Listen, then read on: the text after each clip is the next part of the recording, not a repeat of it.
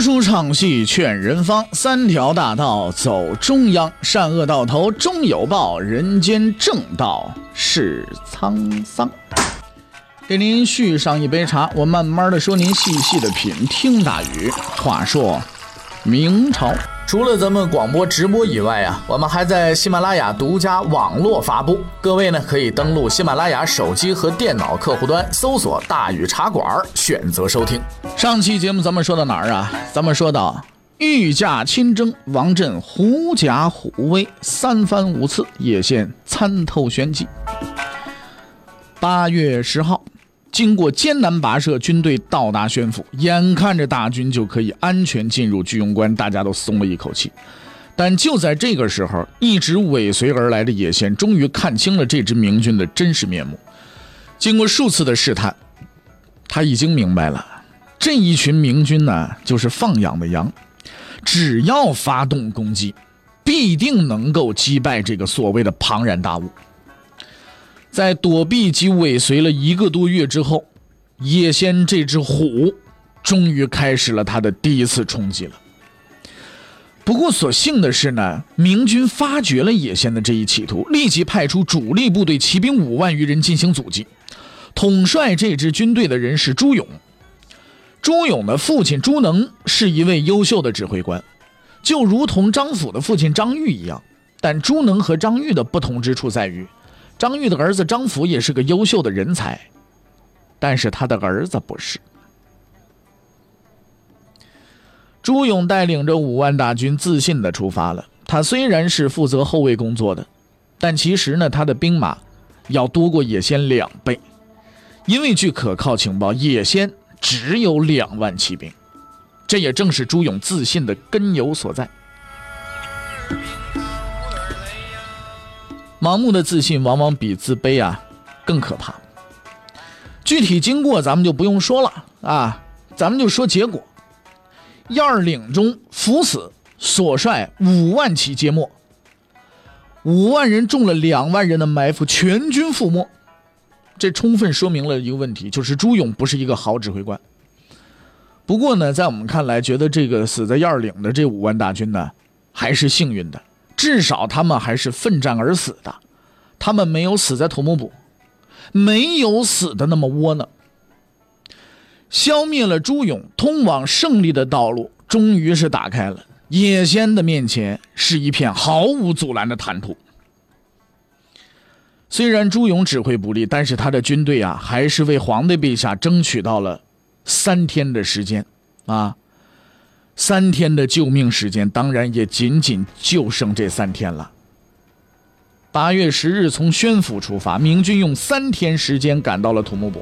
这里离军事重镇怀来只有二十五里，只要进入怀来境内，所有的人全部都安全了。那接下来的事情，我想不用我说了，大伙儿也能猜得到，又有一个人反对了，谁呀？王振。他如同以往一样找到了一个理由，不过这个理由一点也不高尚啊！他说什么理由呢？什么？别着急啊，都先别走啊！我还有一千多辆车没运到呢啊！大军暂时不入城，就跟这等着吧。一个人犯一次错误不难，难的是从头到尾全犯错误。类似王震如此愚蠢而不自知的人，实在是天下少有啊！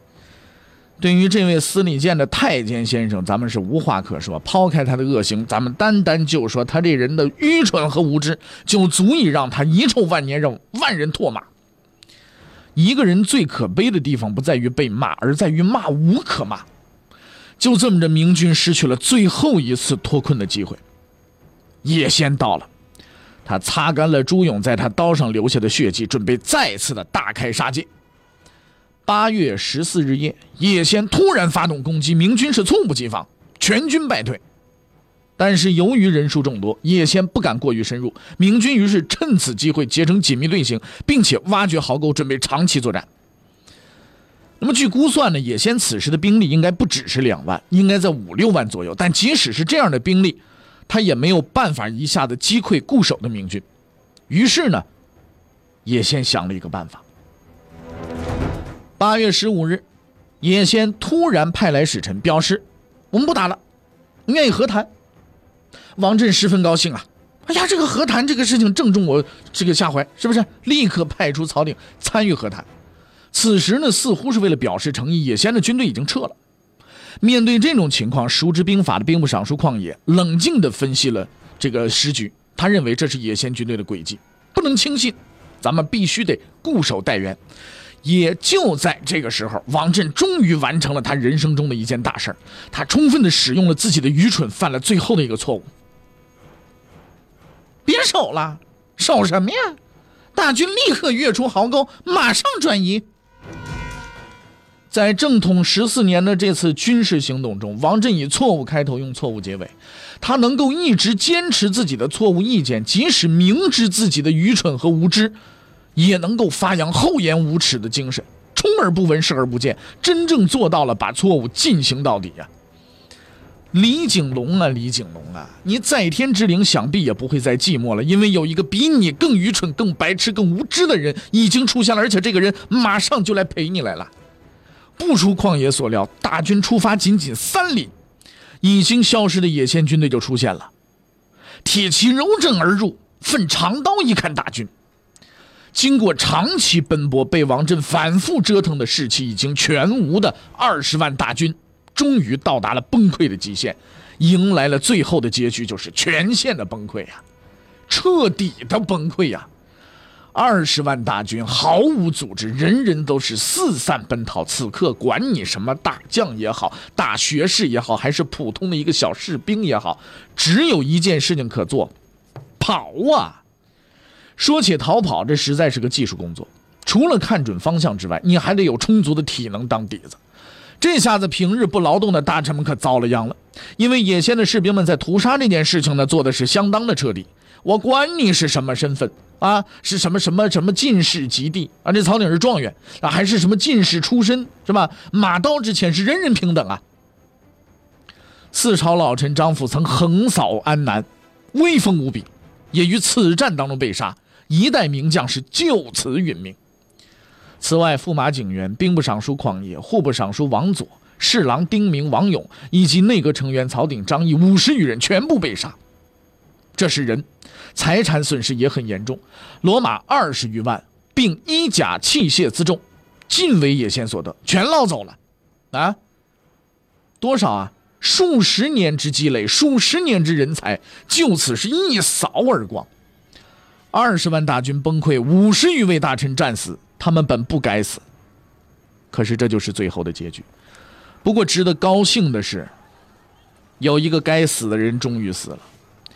护卫将军范仲在乱军之中拼杀，他明白所有的一切都结束了，自己也将死于此地。他自然是不甘心的。二十万大军就此溃灭，只是因为一个人的错误指挥，可惜的没有死在我手里。似乎是上天要满足他最后的心愿。不久之后，樊中居然在乱军当中找到了这个人。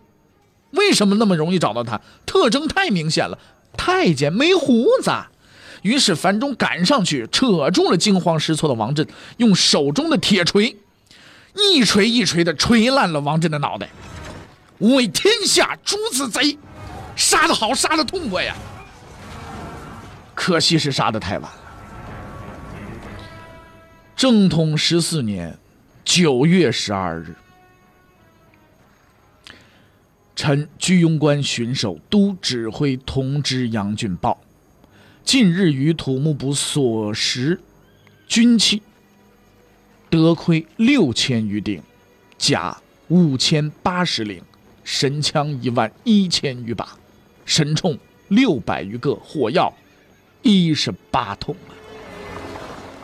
正统十四年九月十三日，臣宣府总兵杨洪报，于土木所遗军器得亏三千八百余顶，甲一百二十余领，圆牌二百九十余面，神铳两万两千余把，神箭四十四万支，大炮八百个在怀来城内的守将亲眼见到了这一幕的惨剧，但是他们也没办法。只能派人快马加鞭回去报信。一天之后，八月十六，京城的人就知道了这个消息，天塌了呀！二十万大军毁于一旦，无数文官武将战死，最为精锐的三大营是全军覆没啊！京城已经是不堪一击了。后宫太后和皇后是哭成一团，大臣们如同热锅上的蚂蚁，急得跳脚，却又没办法，千头万绪从何处做起啊？姜还是老的辣呀。此时，吏部尚书王直站了出来，他明确的指出了问题的要害，也是当前必须先解决的首要矛盾：皇帝是生是死？是啊，大伙儿都乱成一团，把皇上给忘了。你要知道，这确实是当时最重要的问题啊。兵没了可以再招，大臣死了可以再考。其实皇帝死了倒也没什么，就再立一个嘛。但是问题你得先确定这皇帝究竟是不是真死了。你万一把他当成死人，注销了户口、皇籍，另外立了皇帝，过两天他自己屁颠屁颠回来了，你还要脑袋不要脑袋？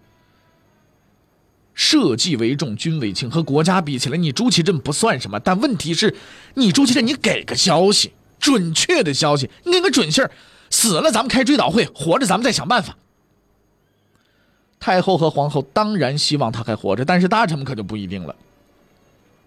所以从后来的事情发展来看，大臣们的意见应该是皇帝死了比活着好呢。啊，为什么？朱祁镇，你死就死了吧，反正这一次你把祖宗面子都丢光了。你死了，我们重新立一个皇帝，简单方便，对不对？别又搞出个建文帝来折腾几十年。有的时候皇帝的命也不是那么值钱的，虽然很残酷，但是这是事实。朱棣为了建文帝的消息，足足等了二十一年，但朱祁镇的大臣们是幸运的，他们就等了一天。正当大臣们盘算着这个问题的时候，有人前来通报，一个叫梁贵的锦衣卫千户啊，有要事禀报。也正是这个梁贵带来了确定的答案：皇帝陛下人还活着。朱祁镇活着吗？确实活着。在大军崩溃的时候，他的侍卫不是战死，就是早不见踪影了，人人都只顾自己逃跑。野先士兵的喊杀声，被砍杀士兵的惨叫声，和汇成一团。小小的土木堡一下子就成了人间地狱了。朱祁镇虽然没有识人之明，但是他不是个窝囊废。他失去了二十万大军，失去了大臣的侍卫，失去了大臣和他的侍卫，也失去了随身的所有财产。但是他保留了一样东西：皇帝的尊严。在这情况万分危急的时刻，他没有像其他人一样四散奔逃，而是安静地坐了下来，等待着决定自己命运时刻的来临。而此刻，陪伴着朱祁镇的是一个叫喜宁的太监。不过这喜宁不是个好人。一个瓦剌士兵发现了盘膝而坐的朱祁镇，就上前用刀威逼他，要他脱下身上穿着的贵重衣物。出乎这位士兵意料的是，这个坐着的人根本就不搭理他，看都不看他一眼。这位瓦剌士兵万万没想到，已经一盘散沙、只顾逃命的明军中，居然哟呵，还有这么一硬茬啊！自己手持利刃，张牙舞爪，这人手无寸铁，却却镇定自若。顿时就有一种被侮辱的感觉，于是他举起了手中的刀，决定不行，我得把这人宰了啊！敢跟我来这里根龙是吧？要这么一刀砍下去啊，倒省了事了。但是就在这时候，他哥哥来了，这是个见过世面的人，见到这人这么有气度，就阻止他说：“别别，别砍啊！此非凡人，举动自别，跟别人不一样，不是一般人。”他随即请朱祁镇先生去见了野仙的弟弟赛康王。塞冈尔瓦剌的高级人物，世面也算见得多，但是这位被俘的大明天子还是让他吃了一惊。朱祁镇见到塞康王之后，也没和他说客套话，居然先给他出了一道三选一的选择题：子俄森乎？伯言帖木儿乎？塞康王乎？塞康王大惊失色，俘虏见多了，但这样的还真没见过啊！这派头也太大了吧！哎，胆量也确实过人啊！他也拿不定主意，只好就跑去找他领导，找野仙去了。野仙一听这事了不得了，大为震惊啊！他认为这个人呢，很可能就是大明的皇帝，于是便让两个见过朱祁镇的部下去看。这俩部下一看，一拍大腿，没错，这就是朱祁镇呢。一场争论就此展开了。七十多年前，蒙古贵族被赶出中原，数十万大军被徐达、常遇春、蓝玉等人打的是落花流水，才流落到了茫茫的。这个草原大漠，野先虽然不是黄金家族的人，但是他也拥立了黄金家族的脱脱不花为大汗，继承了皇室正统。更重要的是，他也是蒙古人呐，虽无家恨，却有国仇啊。野先首先发言了，掩饰不住自己的喜悦，说：“这太好了！我以前不断向上天祷告，那我希望大元有朝一日能一统天下，现在应验了，明军被我打败了，哎，大明天子也在我手上啊。”此时，一名叫乃公的人说了：“说上天把仇家赐给我们，咱把他宰了吧。”哎，咱们也不知道这个人到底是个什么身份，估计是无名小卒啊。反正他说那句话无，可能无非就是凑热闹啊，咱们把他宰了吧，是吧？可能连拔了金刚都算不上，拍个马屁就是了。可是这马屁啊，实在拍的不是地方。你要知道，高级贵族谈话，你小人物，你跟人聊什么天啊？是不是？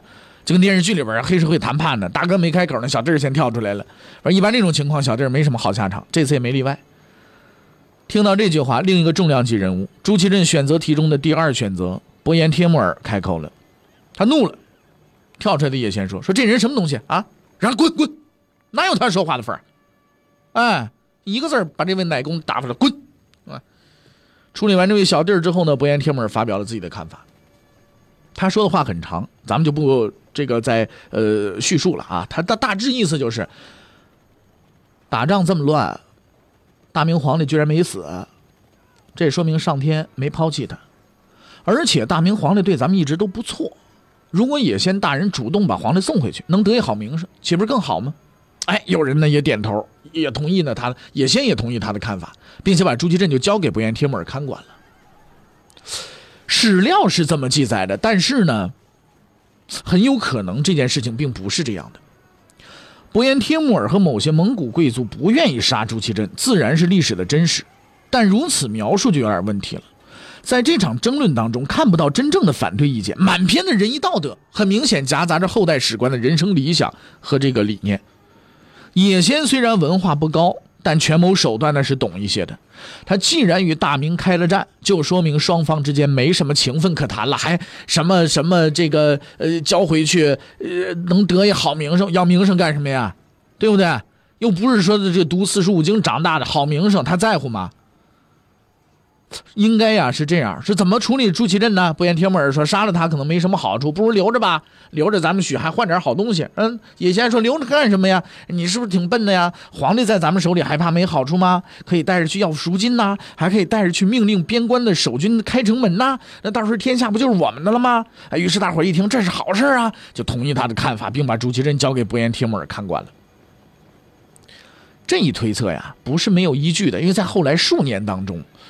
野先玩的就是这套，哎，带着这个朱祁镇上这个边关了，叫阵是不是？啊开城门，上那个能给我们钱是吧？都是这个。从此呢，俘虏朱祁镇就真的成了人质了，而野先摇身一变成了绑匪集团的头目了。根据绑匪集团内部安排，朱祁镇由绑匪第二把手伯颜天木儿看管，但是估计这帮二当家的做梦也没想着，这个看似手无缚鸡之力的朱祁镇，是一个有着特殊才能的人。他有什么特殊才能呢？朱祁镇的才能，就是这人有一好人缘哎，各位朋友们应该也能有感觉啊！就在我们身边呢，有经常有这么一种人，就是你跟他一见面了之后，就感觉我天哪，如沐春风，哎呀，太温暖，大暖男，中央空调啊！不一定是男的，也许有有可能是女性啊。这种气质往往就是天生的，我们就大伙都愿意呀，这个跟这样的人交往。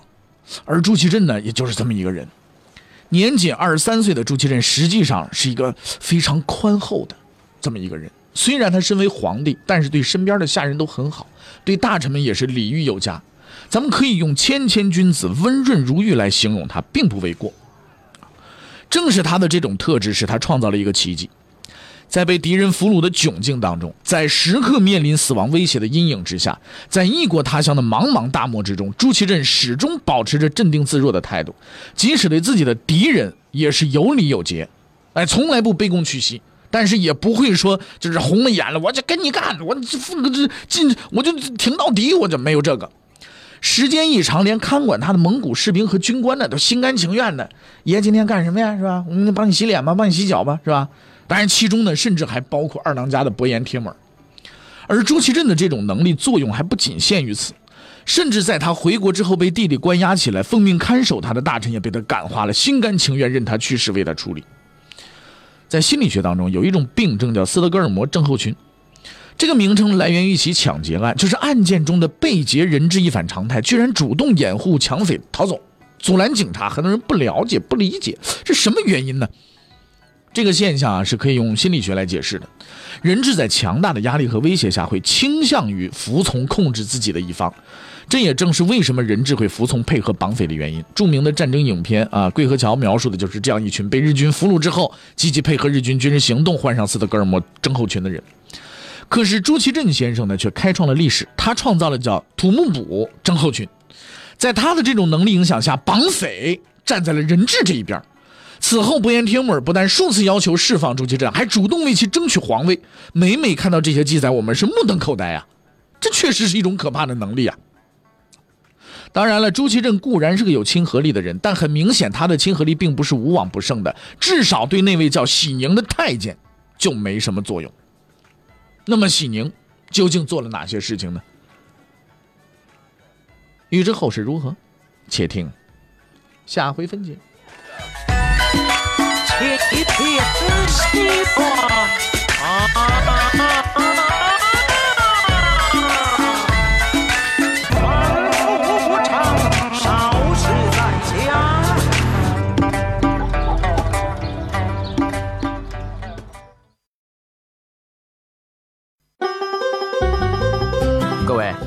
你想跟大禹交流吗？